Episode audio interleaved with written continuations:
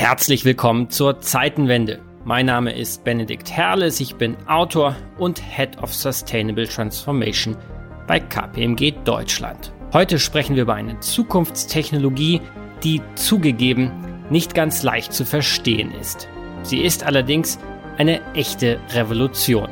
Die Rede ist vom Quantencomputer.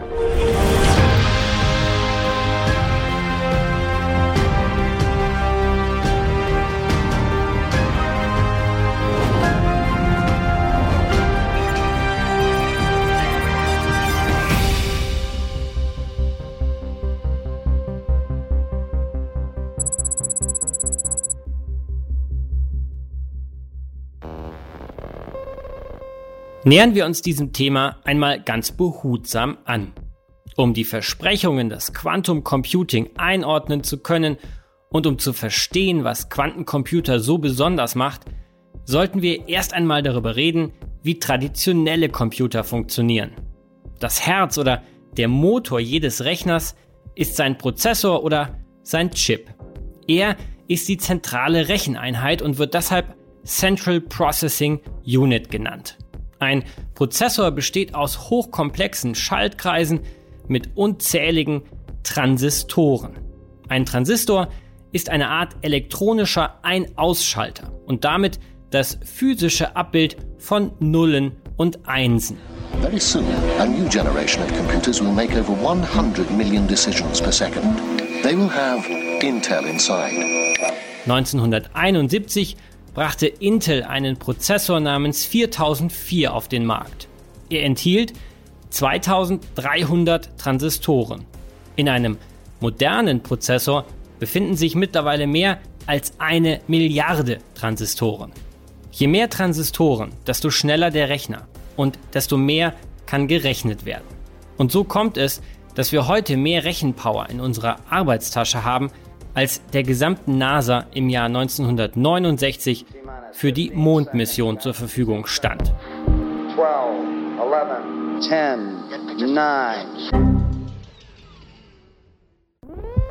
Aber die klassische Prozessortechnologie hat ihre physikalischen Grenzen. Denn moderne Chips enthalten so viele Transistoren, dass zwischen diesen Bauteilen nur noch wenige Nanometer Platz bleibt. Ein Nanometer ist 20.000 Mal dünner als das menschliche Haar. Vereinfacht ausgedrückt könnte man sagen, die Prozessorstrukturen sind langsam so klein und sitzen so eng beieinander, dass nicht mehr viel Platz bleibt für weitere Module auf einem Chip. Noch wichtiger, Transistoren können eben nur ein- oder ausgeschaltet sein. Sie können deshalb zwei Zustände darstellen, Nullen oder Einsen. Letzten Endes begrenzt dies die Möglichkeiten des Rechnens. Und genau hier setzt ein Quantencomputer an. Wie der Name vermuten lässt, basiert die Technologie auf den Regeln der Quantenphysik. Das macht sie für Nichtphysiker schwer verständlich. Quantenprozessoren sprengen die Grenzen von Nullen und Einsen. Quantenobjekte, zum Beispiel Elektronen in einem Atom, folgen den Gesetzen der Quantenmechanik. Sie sind zugleich Welle und Teilchen. Der ein oder andere mag sich an den Physikunterricht erinnern. Quantenobjekte können nicht nur ein- und ausgeschaltet sein, so wie Transistoren, sondern beliebig viele Zustände einnehmen. Dabei entzieht sich der genaue Zustand aber einer auch nur theoretischen Messbarkeit. Klingt paradox und ist es auch. Der berühmte Physiker Erwin Schrödinger versuchte das dahinterliegende Prinzip der Quantenmechanik einmal mit dem Bild einer Katze zu erklären, die sich in einem paradoxen Zustand befindet. Sie ist gleichzeitig tot und lebendig. Schrödingers Katze erläutert uns am besten der große Sheldon Cooper aus der Big Bang Theory.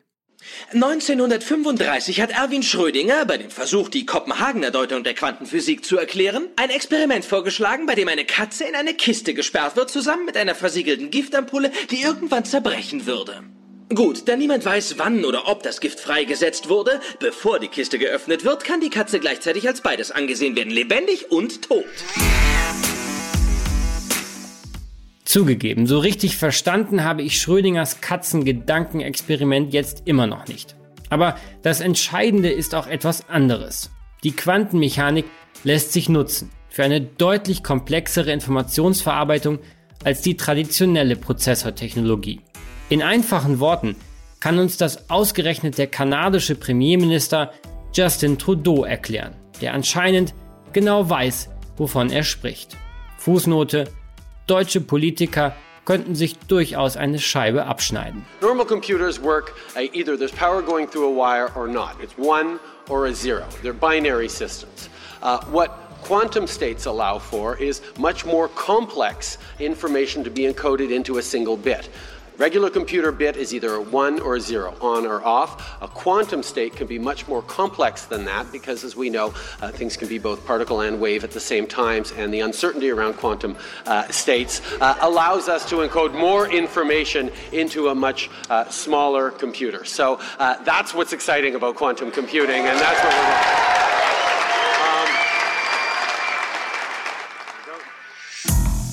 Die Gesetze der Physik machen Quantencomputer so leistungsstark. Sie sind in der Lage, mathematische Probleme zu lösen, an denen sich konventionelle Computer viele tausend oder sogar Millionen Jahre abarbeiten würden. Quantum Computing ist eine der Zukunftstechnologien des 21. Jahrhunderts. Mal wieder liefern sich China und die USA ein Wettrennen um globale Technologieführerschaft. Tech-Giganten wie Google, Microsoft oder IBM stecken zusammen Milliarden in die Entwicklung des Quantencomputers. Die möglichen Anwendungen sind vielfältig und reichen von der Arzneimittelforschung über die Entwicklung neuer Materialien bis zur Cybersicherheit. Die seltsame Logik der Quantenrechner weckt die Gier und Fantasie von Investoren, Konzernen und Sicherheitsbehörden. Sie alle hoffen auf die nächste große digitale Revolution. Im Oktober 2019 gab es einen wissenschaftlichen Big Bang. Entwickler von Google verkündeten in einem Artikel in der Fachzeitschrift Nature die sogenannte Quantum Supremacy oder auf Deutsch Quantenüberlegenheit. Diese ist dann erreicht, wenn ein Quantencomputer einen klassischen Supercomputer bei der Berechnung eines komplexen Problems schlägt. Dem Google-Team war es gelungen, eine mathematische Aufgabe zu lösen, für den der stärkste konventionelle Supercomputer rund 10.000 Jahre gebraucht hätte.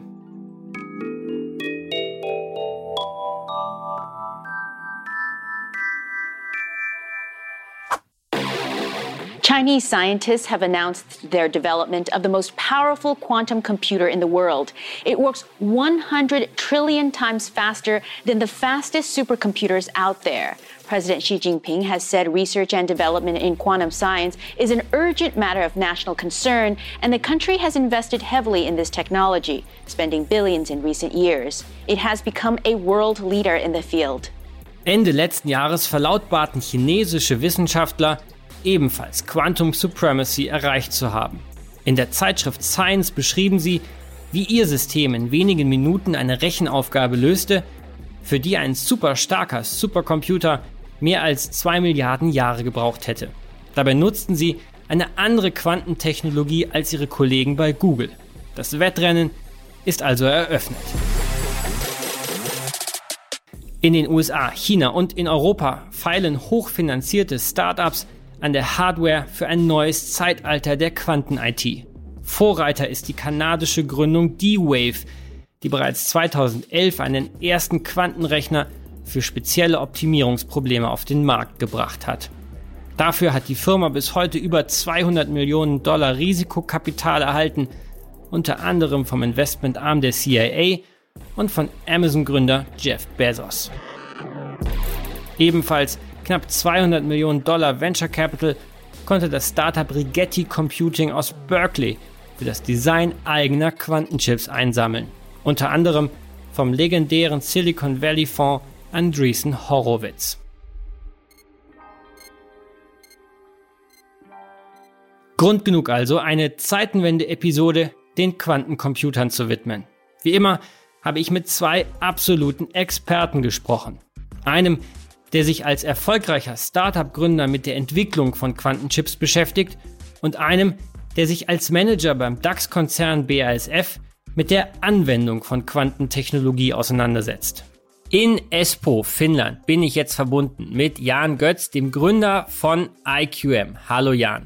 Hallo Benedikt, ich freue mich auf ein interessantes Gespräch. Jan Götz ist promovierter Physiker und Gründer des in Espoo bei Helsinki beheimateten Startups IQM.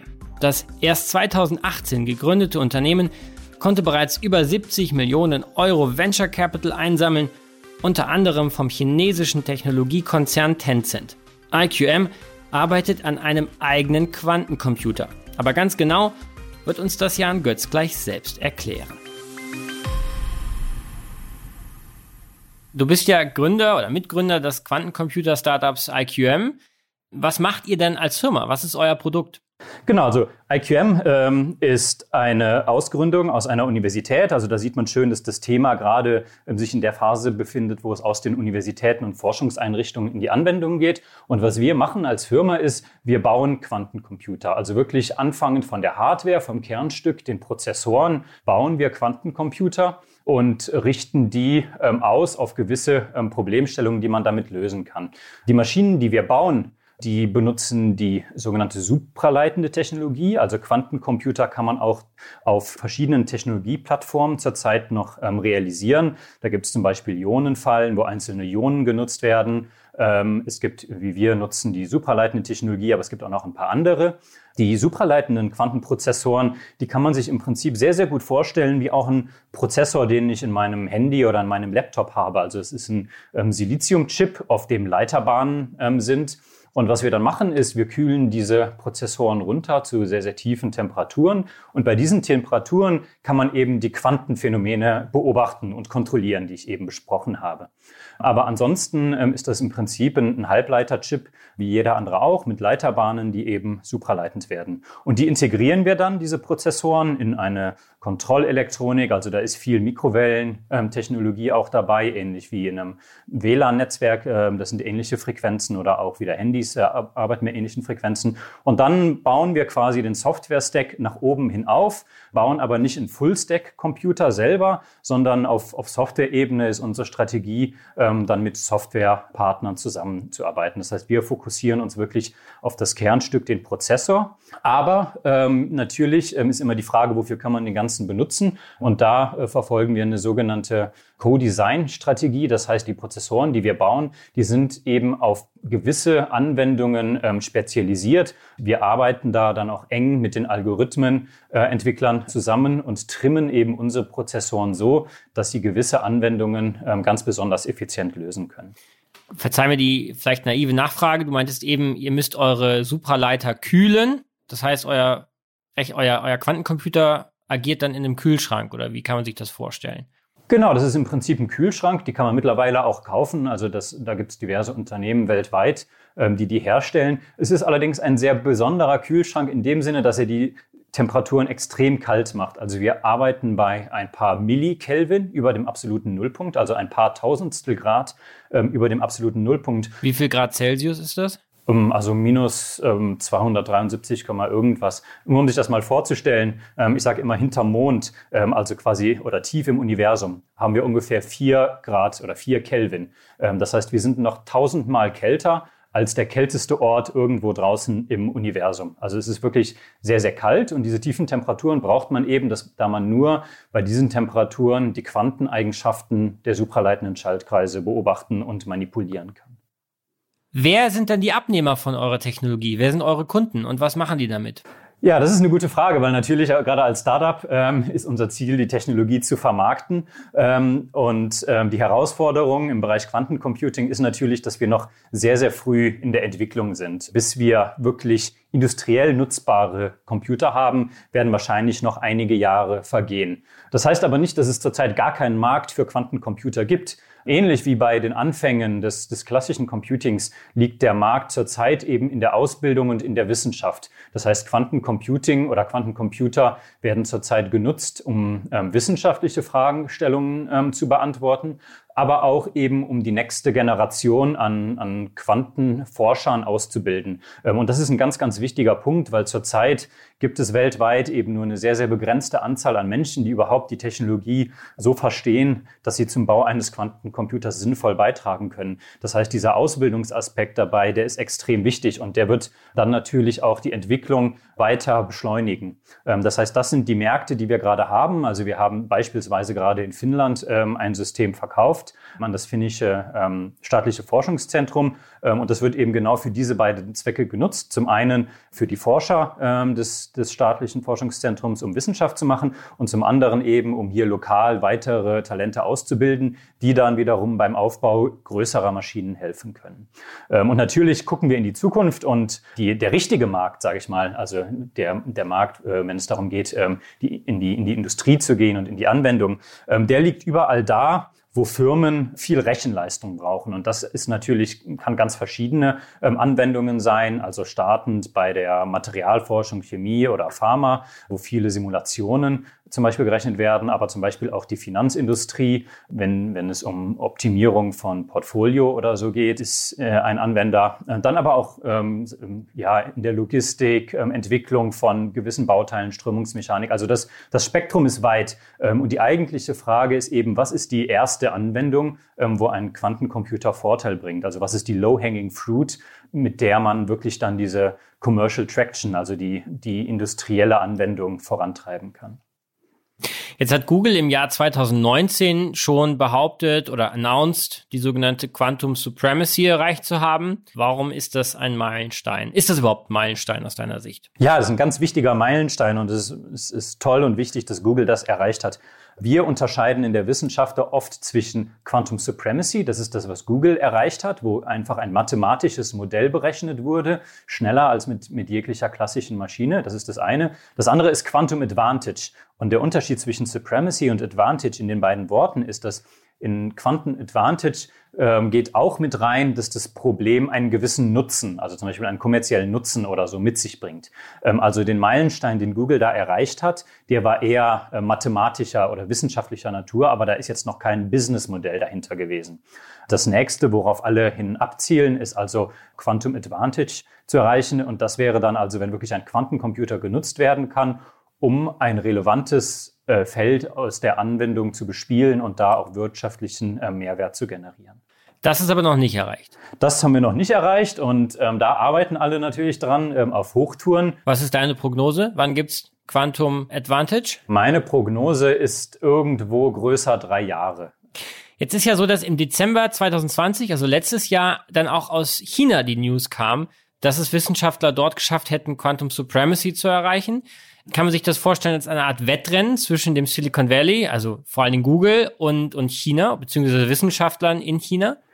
Ähm, so eng würde ich das nicht fassen. Also grundsätzlich ist es natürlich eine Technologie, die weltweit entwickelt wird. Und es ist jetzt nicht nur Google und, und China, auch, auch andere Firmen, IBM oder auch in Europa natürlich, sind dabei, die Technologie zu entwickeln. Aber natürlich ist in, der, in, in gewisser Hinsicht ist es ein, ein Wettlauf darum, wer zuerst die Technologiereife hat, um wirklich industriellen Nutzen aus der Technologie ähm, zu ziehen. Das Experiment in China ist auch ein tolles Experiment, nutzt eine andere Plattform wiederum, eine photonische Plattform, also nicht die supraleitenden ähm, Schaltkreise. Und auch da wurde eben für ein, ein ganz gewisses Problem wurde eine Rechnung ähm, angestellt, ähm, die sehr, sehr effizient war. Also das zeigt wieder, das ist quasi der, der ähm, aktuelle Status gewisse Teams weltweit sind in der Lage, mit speziell zugeschnittenen Maschinen speziell zugeschnittene mathematische Probleme effizient zu lösen.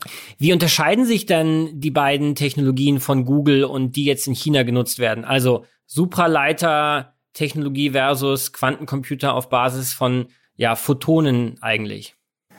Ja, also hauptsächlich unterscheiden die sich durch die ähm, zugrunde liegende Hardware, die benutzt wird. Ähm, also wie gesagt, Google nutzt supraleitende Schaltkreise, ähm, ähnlich wie wir, wo die Quanteninformation in einem Mikrowellenschaltkreis lokal gespeichert ist. Das heißt, ich habe wirklich einen Chip, ähm, wo, wo Leiterbahnen drauf sind und die arbeiten bei, bei einer Frequenz so rund um, um 5 Gigahertz und die Quanteninformation ist da lokal gespeichert und ich kann das Qubit in den 1-Zustand, in den 0-Zustand oder in eine Superposition bringen und kann dann eben lokale Rechenoperationen ähm, anwenden und am Ende ein Ergebnis auslesen. Ähm, die photonischen Quantencomputer, die arbeiten etwas anders. Zum einen in einem anderen Frequenzband, also ähm, in der, in, mit optischen Wellenlängen. Und zum anderen arbeiten die nicht so lokal, sondern die Photonen, also für die Nichtphysiker unter uns, Photonen sind Lichtteilchen, die, wenn wir eine Lampe anmachen, zum Beispiel ähm, den Raum erleuchten. Und diese Lichtteilchen bewegen sich in der Regel mit Lichtgeschwindigkeit. Diese photonischen Quantencomputer arbeiten dann eben so, dass die Quanteninformationen in diesen Lichtteilchen gespeichert sind. Darum ist die Funktionsweise auch ein bisschen ähm, anders, nicht ganz so lokal wie bei den superleitenden Computern, sondern eben etwas mehr in die ähm, Ausbreitung dieser Lichtteilchen kodiert. Wird sich da eine Technologie irgendwann durchsetzen oder wird es mehrere Technologien parallel geben? Also ich gehe davon aus, dass wir ähnliche Entwicklungen sehen werden wie in der klassischen Computertechnologie, wo zwar ähm, zurzeit wahrscheinlich so gut wie alles auf Halbleitertechnologie läuft, aber dennoch sehen wir ja verschiedene Technologieansätze. Also wir sehen äh, Grafikprozessoren, wir sehen FPGAs, äh, wir sehen ASICs und so weiter. Und ähm, eine ähnliche Entwicklung sehe ich eigentlich auch beim, beim Quantencomputing, dass es gewisse Probleme gibt, die effizienter auf der einen Plattform laufen und gewisse Probleme, die effizienter auf einer anderen Plattform laufen. Und, und wie genau das am Ende sich vielleicht in 20 Jahren entwickelt hat, ist schwer zu sagen.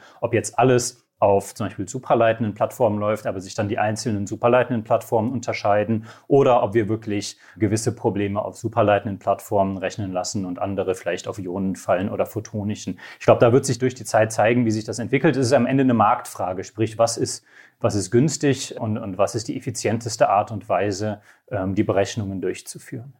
Vielleicht nochmal kurz so ein bisschen über die, die Landschaft der Spieler im Bereich Quantencomputer gesprochen. Ähm, welche Unternehmen, welche Geografien sind denn weit vorne? Wir haben jetzt über Google gesprochen, wir haben über China gesprochen, aber vielleicht beschreibst du mal so aus deiner Sicht, ja, die Land, die Quantum Computing Global Landscape. Mhm.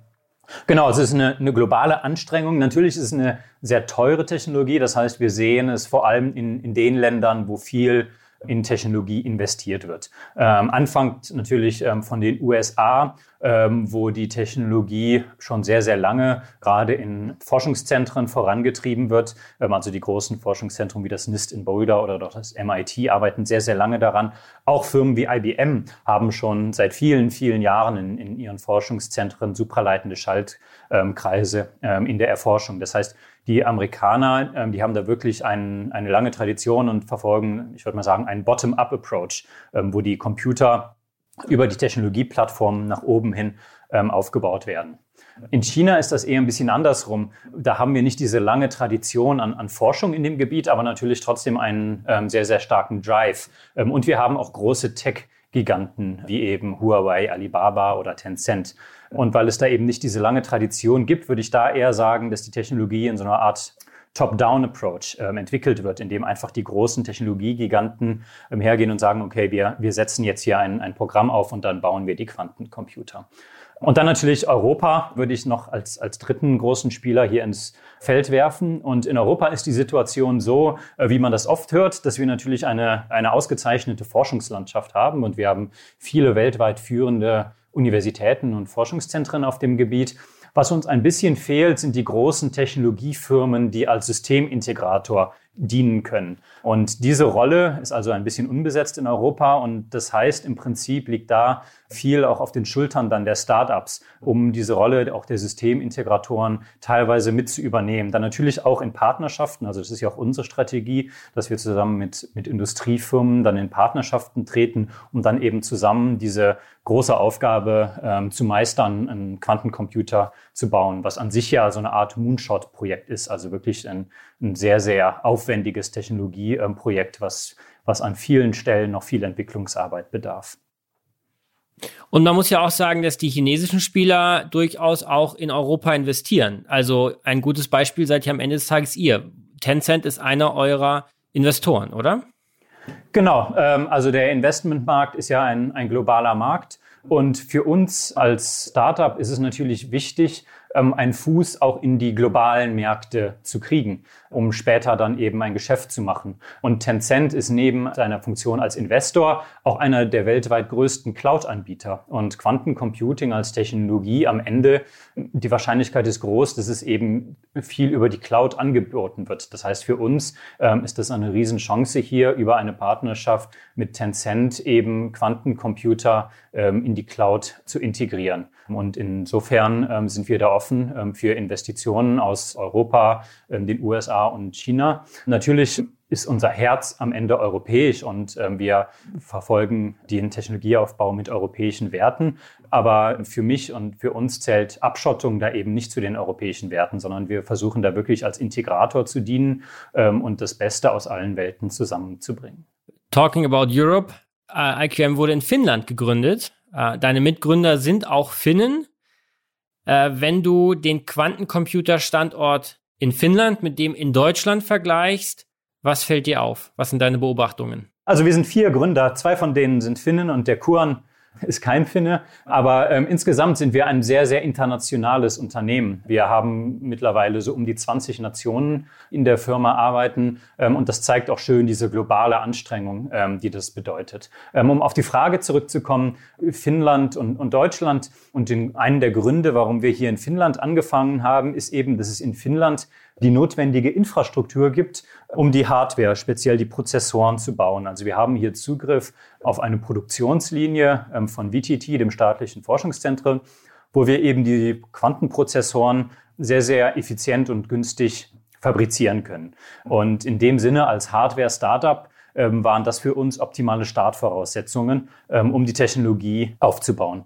Natürlich ähm, müssen wir irgendwann dann auch ähm, in den Markt gehen und da sehe ich in der Regel die starken Synergien dann auch zwischen zum Beispiel den Ländern Finnland und Deutschland, dass Deutschland natürlich als, als Industrienation ähm, deutlich größere Märkte zur Verfügung stellt als Finnland. Ähm, und gerade unser Ansatz, Quantencomputer in einer applikationsspezifischen Art und Weise für gewisse Probleme ähm, aufzubauen, ähm, erfordert eine starke Interaktion mit Industriepartnern. Also wir sind ähm, gerade dabei, Partnerschaften mit der Industrie aufzubauen, wo wir eben von uns aus das Know-how einbringen, wie man ähm, Prozessoren baut und die Industriepartner bringen eben die Market Intelligence ein, also was sind wirklich die Probleme, die gelöst werden müssen. Ähm, und zu zweit sind wir dann in der Lage, eben ähm, ein Produkt zu bauen, ähm, was wirklich Marktreife erzielt. Und da sehe ich eben die, das starke Potenzial auch in Deutschland, dass man noch sehr, sehr viel Forschung und Entwicklung auf Industrieseite hat und auch investiert dann in Felder wie Quantencomputing. Und das ist eben für uns als, als Deep Tech Startup sehr wichtig. Ähm, lass uns noch mal kurz über das Thema Risiko sprechen. Quantencomputer könnten durch ihre enorme Rechenleistung ja bestehende kryptografische Verfahren aushebeln. Also sprich bestehende IT-Security aushebeln. Müssen wir uns da Sorgen machen und vor allen Dingen, wie können wir uns schützen? Genau, also das ist ja eine der Anwendungen, die Quantencomputer, sage ich mal, groß gemacht hat. Es ist ein äh, Algorithmus, der schon seit einiger Zeit bekannt ist, äh, wo es darum geht, große Zahlen in ihre Primfaktoren zu zerlegen. Und dieses Phänomen wird ausgenutzt in, in der Verschlüsselung, ist ein, ein, eins der vielen existierenden Verschlüsselungsverfahren, wo der Quantencomputer zumindest theoretisch die Möglichkeit äh, birgt, es ähm, zu brechen. Natürlich ist das ein gewisses Risiko ähm, und die Frage ist, für wen ist es ein Risiko und vor allem aber auch, was sind die relevanten Zeitskalen? Und äh, die Frage, die man sich hier vor allem stellen muss, ist also, wann werden Quantencomputer in der Lage sein, dieses eine Verschlüsselungsverfahren zu knacken? Und da wäre meine Antwort, dass wir uns da sicherlich noch 10 bis 20 Jahre mindestens von entfernt werden äh, sehen, weil, weil das wirklich ein Problem ist, was technisch sehr, sehr anspruchsvoll ist. Das heißt dann, die Folgefrage, die man sich stellen muss, für wen ist es wichtig, dass die Daten auch noch in 10 bis 20 Jahren sicher sind?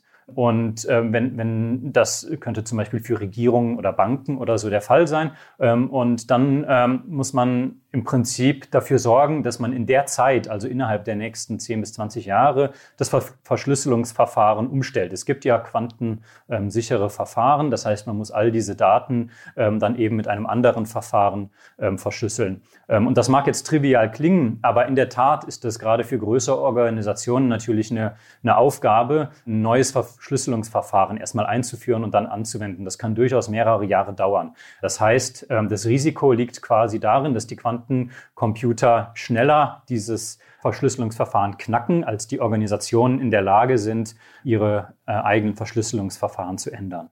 Das heißt, man muss also im Prinzip ein neues mathematisches Verschlüsselungsverfahren entwickeln, das so kompliziert ist oder so anspruchsvoll, dass selbst Quantencomputer es nicht mehr knacken könnten. Genau, aber die gibt es. Also die sind durchaus bekannt.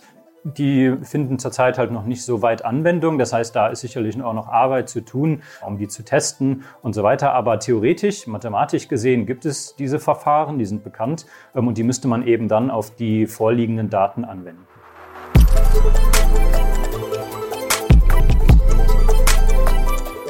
Mein zweiter Gast heißt Daniel Volz und ist Manager beim Ludwigshafener Chemiekonzern BASF. Er ist dort zuständig für das Thema Quantencomputer. Daniel ist promovierter Chemiker und ehemaliger Strategieberater. Er wird uns erklären, welche praktische Relevanz diese Zukunftstechnologie für die deutsche Industrie hat und warum sich ein DAX-Urgestein wie BASF heute schon Gedanken über den Einsatz von Quantencomputern macht und auch machen muss. Hallo Daniel. Hallo Benedikt. Daniel, was bedeutet das Thema Quantencomputer in deiner täglichen Arbeit? Mit welchen Themen beschäftigst du dich tagtäglich? Das ist sehr spannend. Also ich beschäftige mich ja eigentlich im Geschäftsentwicklungsumfeld, in dem ich aktiv bin, mit äh, Quartalen und harten Zahlen und äh, natürlich den Kollegen aus dem Geschäft äh, und auch aus der Forschung und Entwicklung, aus der Produktion. Was jetzt noch dazu kommt, ist, glaube ich, die tägliche Auseinandersetzung mit Physikern, Technologiekonzernen, Startups, äh, Spezialisten von Universitäten und so weiter. Und vor allem auch mit deutlich längeren Zeiträumen und einer deutlich größeren Unsicherheit ähm, im Vergleich zu meinem normalen Tagesgeschäft. Da geht es natürlich dann darum, wirklich zu verstehen, wie die technologische Entwicklung voranschreiten wird, welche Use Cases für, für eine Firma wie die BSF wann möglich sein werden und ähm, wie wir die dann entsprechend bei uns auch nutzen können im Unternehmen. Wie könnte dann ein Unternehmen wie die BASF die Quantencomputertechnologie für sich nutzen, ganz konkret? Also die BASF ist ja ein sehr großes Chemieunternehmen und wir stehen in dem Sinne eigentlich auf zwei Beinen. Also das eine, was wir tun im Tagesgeschäft, ist die Entwicklung von neuen chemischen Produkten. Das klingt jetzt sehr schmal, ist aber in Wirklichkeit unglaublich breit. Also wir haben letztlich Materialien für die Halbleiterindustrie, also wirklich Hightech für Chips im Portfolio, aber auch Schaumstoffe, die in Schuhsohlen beispielsweise reingehen oder Materialien, mit denen man Häuser dämmen kann. Und das, das Zweite sind unsere Produktionsprozesse. Wir produzieren dann diese Chemikalien auch auf einer großen Skala. Das ist, glaube ich, bei uns in der Chemieindustrie auch deutlich komplizierter als in anderen Industriesegmenten, weil wir eine unglaublich breite Palette an Produkten haben. Also wir haben wirklich Zehntausende von unterschiedlichen Produkten im Portfolio. Und in beiden Bereichen, also sowohl Forschung und Entwicklung als auch Produktion, kann man Quantencomputing einsetzen. Wenn man sich's anschaut, geht es eigentlich in der Forschung vor allem darum, dass wir schneller werden können die Chemie ist an sich eine sehr empirische Wissenschaft. Also es, es gibt natürlich Modelle und Theorien, aber am Ende ähm, stellt man eigentlich oder findet eigentlich neue Chemikalien oder neue chemische Produkte durch Ausprobieren im Labor. Das heißt, man hat eine Idee, wie, wie ein Molekül aussehen könnte oder eine Mischung von Molekülen, das man dann beispielsweise als Pflanzenschutzmittel einsetzen kann und stellt es dann im Labor her, probiert es aus, findet dann, die Eigenschaften sind vielleicht so, wie man sich vorstellt oder auch nicht dieses äh, Trial and Error, das man da drin hat, das ist natürlich was, was uns langsam macht in vielen Fällen und auch hohe Kosten verursacht. Und die Idee ist dann halt mit Quantencomputing einen Teil dieser Experimente zu ersetzen und dann im Computer sozusagen auszurechnen, wie ein Produktionsprozess zu der Herstellung funktioniert, um sich dann jede Menge Zeit und, äh, und, und Geld und Arbeit natürlich zu sparen. Die zweite große Chance ist die Produktion. Also wenn man sich die, wenn man sich unser Werk anschaut, äh, unser Hauptwerk in Ludwigshafen, das ist über zehn Quadratkilometer groß. Also es gibt ja Länder in Europa, die quasi kleiner sind. Ähm, da gibt es zehntausende Mitarbeiter, viele hunderte, hunderte Anlagen, die alle miteinander ähm, laufen und dann, wie gesagt, zehntausende Produkte herstellen in ganz vielen Einzelschritten. Diese riesigen Prozesse zu steuern sind unglaublich kompliziert und da ist natürlich dann auch die, die Vision, dass man mit Hilfe von Quantencomputing diese ganzen Prozesse im Computer abbilden kann und dann halt auch wirklich ähm, eine optimale Reihenfolge zu finden, in der man beispielsweise Produkte herstellt oder die Logistik auf unserem Standort entsprechend optimieren kann. Da gibt es ganz, ganz viel Potenzial bei uns. Das heißt aber, bei der BASF werden in Zukunft nicht nur Chemiker arbeiten, sondern eben auch äh, Computerwissenschaftler, Quantencomputerwissenschaftler. Genau, das ist meine äh, Vorhersage. Ich glaube auch nicht, dass die Chemiker Angst haben müssen. Die braucht man, glaube ich, auch noch, aber die werden halt neue Kollegen bekommen. Und dann wird ein Chemiker, der sich mit der Entwicklung von neuen Materialien auskennt und vielleicht ein, ein Chemieingenieur, der sich mit der Produktion von Materialien auskennt, halt mehr oder weniger Seite an Seite mit einem Quantencomputerexperten arbeiten, um dann dort entsprechend gemeinsam im Team multidisziplinär an den Kundenproblemen zu arbeiten. Das ist, äh, das sehe ich auf jeden Fall. Man kann sich das ja als Reise vorstellen. Der Kunde hat ein Bedürfnis. Zum Beispiel würden die Auto, ähm, die Automobilkonzerne hätten gerne leistungsfähige Batterien, die idealerweise eine weite Reichweite gewährleisten und kein Kobalt enthalten. Und dann kommen die zu, zu einer Firma wie der BASF und fragen, liebe BASF, könnt ihr uns helfen? Und dann braucht man eben das interdisziplinäre Team, um halt erstmal den Kundenwunsch in ein chemisches Problem runter zu übersetzen. Und dann muss man das chemische Problem in was äh, übersetzen, das als Input für den Quantencomputer dienen kann. Und ähm, mit diesem Input kann man dann ähm, sich auf den Quantencomputer aufschalten und versuchen, das Problem zu lösen. Das wird, glaube ich, der Weg der Zukunft sein. Ab wann denkt ihr, könnt ihr die Quantencomputertechnologie tatsächlich für, die, für die Entwicklung von, von neuen Materialien zum Beispiel einsetzen? Weil noch ist es ja Zukunftsmusik, oder? Richtig, genau. Es ist heute noch Zukunftsmusik. Also man kann, man kann ganz grob sagen, dass eigentlich ein Quantencomputer, ähm, also je, je größer der Quantencomputer ist, kann man da unterschiedliche Arten messen, beispielsweise in, mit Zahlen Qubits, die, die verfügbar sind, desto größer können die Moleküle sein, ähm, die man rechnen kann. Und momentan ist man auf einem Level, dass man halt sehr, sehr kleine Moleküle rechnen kann oder nur Bruchstücke von Molekülen. Und je größer der Quantencomputer, desto ähm, spannender werden auch die Probleme, die wir lösen können. Und es ist natürlich schwierig vorherzusagen, wie schnell sich die Zahl äh, an Qubits äh, beispielsweise erhöhen wird. Es gibt aber Abschätzungen, dass wir, ähm, wenn man vielleicht mal in der Größenordnung von 1000 Qubits ähm, ist, tatsächlich schon wirklich nützliche Sachen bei, äh, machen kann, wo wir dann auch sagen würden, das hat jetzt eine, eine echte industrielle Relevanz für uns. 1000 Qubits sagst du. Wo stehen wir aktuell? Ähm, wir sind momentan bei knapp unter 100 Qubits. Jetzt haben wir über die Chemieindustrie gesprochen, beziehungsweise über das Beispiel BASF. Wenn wir jetzt insgesamt die deutsche Industrie anschauen, wo stehen wir dann da? Wo stehen die deutschen Unternehmen im internationalen Vergleich beim Einsatz der Quantencomputertechnologie? Mit Jan Götz habe ich ja über die Entwicklung des Quantencomputers gesprochen und über die Frage, wo wir da stehen. Aber jetzt die gleiche Frage an dich äh, zum Einsatz der Quantencomputertechnologie. Wenn man sich die DAX-Konzerne zum Beispiel anschaut, wie weit sind die da im Schnitt? Ähm, was hörst du da zum Beispiel von deinen Kollegen? Also ich finde es ganz lustig. Ich habe mal vor ein paar Jahren eine Karte aufgemalt und da einfach mal anhand von Presseberichten eingezeichnet, wo Firmen sitzen, die Quantencomputing einsetzen. Und das war damals, als äh, Firmen wie IBM und Google gerade angefangen haben damit.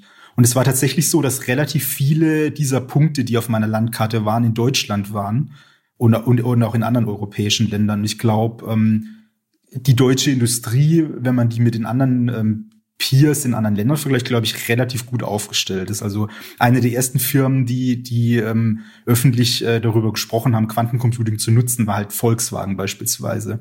Und danach sind auch weitere Autokonzerne gekommen und auch äh, andere Industrien, also ähm, Hightech, äh, Elektronikkonzerne, Pharmakonzerne und halt auch die BSF, die relativ früh die Fühler ausgestreckt hat. Das kann man, glaube ich, sagen. Das heißt, wir stehen da top da als Volkswirtschaft? Ich würde sagen, dass wir besser vorbereitet sind als äh, viele andere Länder, was die Nutzerseite angeht, ja.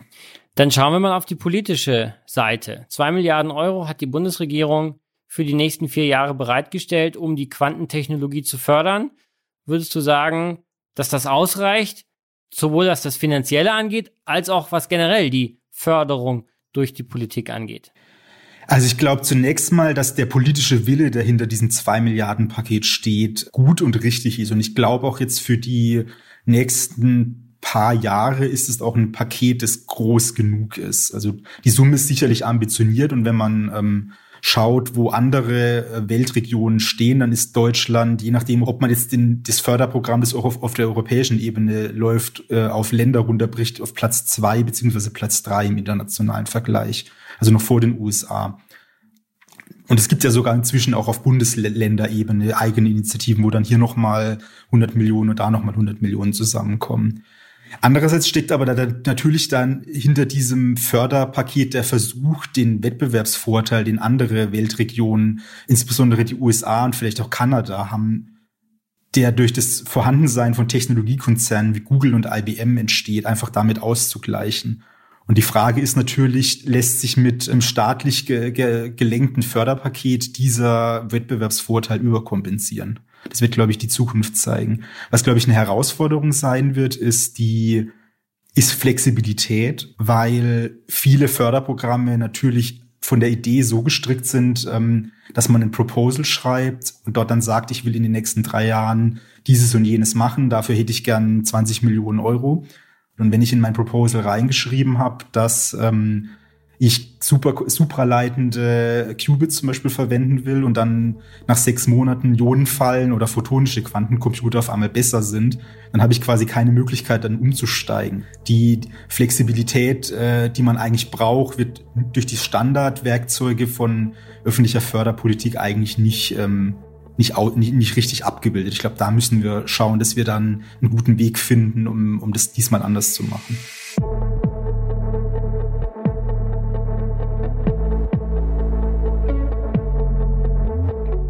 Anders als bei manch anderer Zukunftstechnologie, zum Beispiel der künstlichen Intelligenz, haben Europa und Deutschland im Bereich des Quantum Computing noch Chancen mitzuhalten im globalen Rennen der Tech-Konzerne, Startups und Forscherteams. Das ist eine gute Nachricht für den Wirtschaftsstandort Deutschland. Bei der Entwicklung von Hightech-Produkten werden Quantenrechner in Zukunft eine entscheidende Rolle spielen. Die Magie der Quantenmechanik wird uns dabei helfen, Technologien zu erschaffen, die wir brauchen, um Herausforderungen wie dem Klimawandel wirksam zu begegnen. Klar ist aber auch, Politik und Wirtschaft müssen jetzt Gas geben. Bestehende Kapazitäten müssen gestärkt, effektive Strukturen geschaffen werden.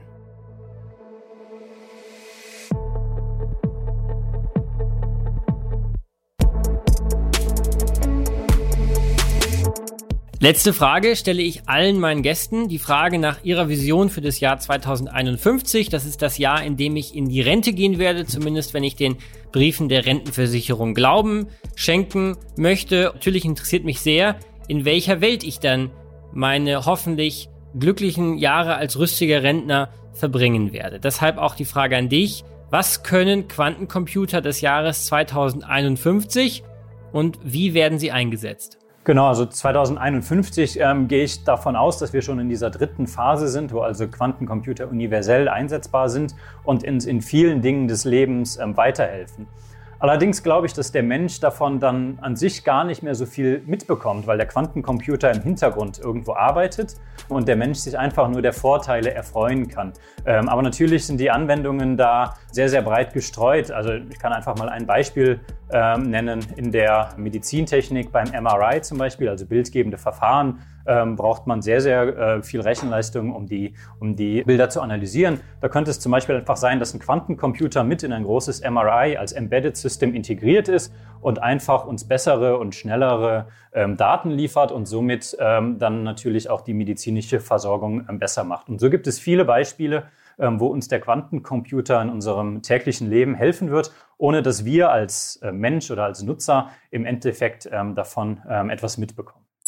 Also ich glaube, dass wir über Quantencomputer in, im Jahr 2051 als Technologie wahrscheinlich gar nicht so bewusst nachdenken werden. Das wird, glaube ich, genauso normal sein wie die Chips, die heute in unseren Smartphones und Laptops ähm, verbaut werden. Meine Hoffnung ist eigentlich, dass dank Quantencomputing auch sich unsere Industrie, also die chemische Industrie, ähm, in der die BSF tätig ist, tiefgreifend verändern wird. Ähm, ich glaube, dass die chemische Industrie durch Quantencomputer deutlich nachhaltiger werden kann als äh, bisher, weil wir zum Beispiel in der Lage sein werden, unsere Produkte ähm, aus grünem Strom und vielleicht CO2 aus der Luft anstelle von Kohlestrom und Erdöl und Erdgas herzustellen.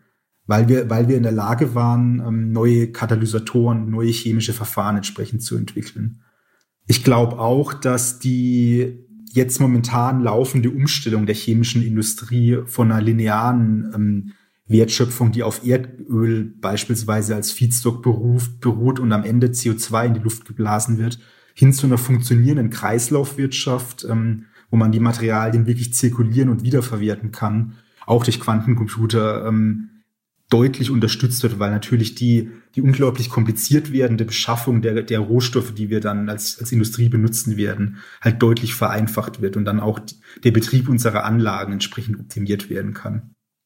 Und dann womöglich äh, schafft es die chemische Industrie dann auch ähm, durch die Hilfe von Quantencomputer CO2-neutral, vielleicht sogar als CO2-negative Industrie wirklich zur Lösung der äh, globalen Klimakrise massiv beizutragen. Und ich glaube, ähm, einen weiteren Punkt, den ich sehe, insbesondere auch die, die Mobilitätswende, die jetzt momentan über uns hinwegrollt, wird insbesondere durch Quantencomputing-Technologie gelingen, weil wir es eben geschafft haben, durch Quantencomputer und entsprechende Simulationen neue Batteriematerialien und neue Komposite für Leichtbauweisen entsprechend ähm, entwickelt zu haben. Darauf freue ich mich eigentlich. Vielen Dank, Daniel. Herzlichen Dank. Ja, und das war sehr, sehr spannend. Vielen Dank. Dankeschön, es hat mir Spaß gemacht.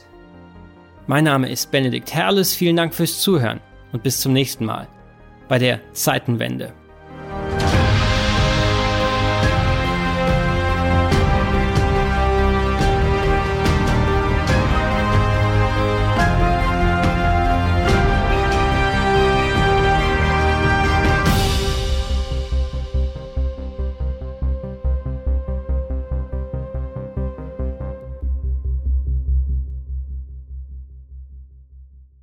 Dieser Podcast wird produziert von Podstars bei OMR.